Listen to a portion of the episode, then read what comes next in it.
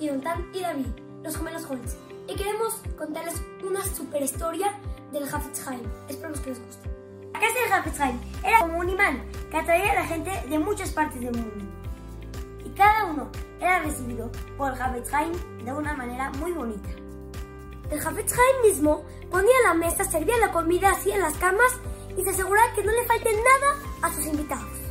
Una vez, un visitante llamado Shimon aceptó la invitación del Hafetz Haim para quedarse a dormir. El Hafetz Haim, aunque tenía 78 años y era muy viejito, él a fuerzas quería atender a sus invitados.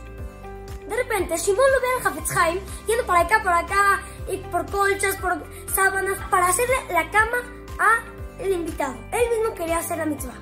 Shimon fue corriendo con el Hafetz Haim. Dijo, por favor, Rab, déjame ayudarle, qué pena. El Hafetz Haim lo ignoró. A la mañana siguiente, cuando se pararon a hacer tefila, llegaron al Beta Knesset y, y se iba a poner los tefilín Shimon. Y el Hafetz Haim le dijo, por favor, me deja, me deja poner, poner, ayudarle a ponerse los tefilín.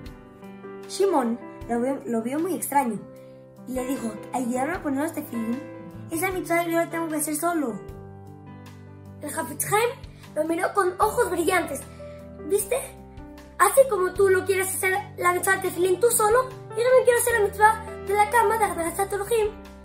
Yo solo. Vean la grandeza de Hafetz Haim, que no le dejaba a nadie cumplir la mitzvah de los invitados.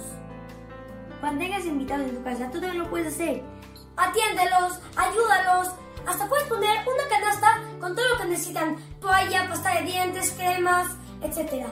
Para que se sientan como estén en su casa y no tengan pena de pedirles cosas. Esperamos que les haya gustado.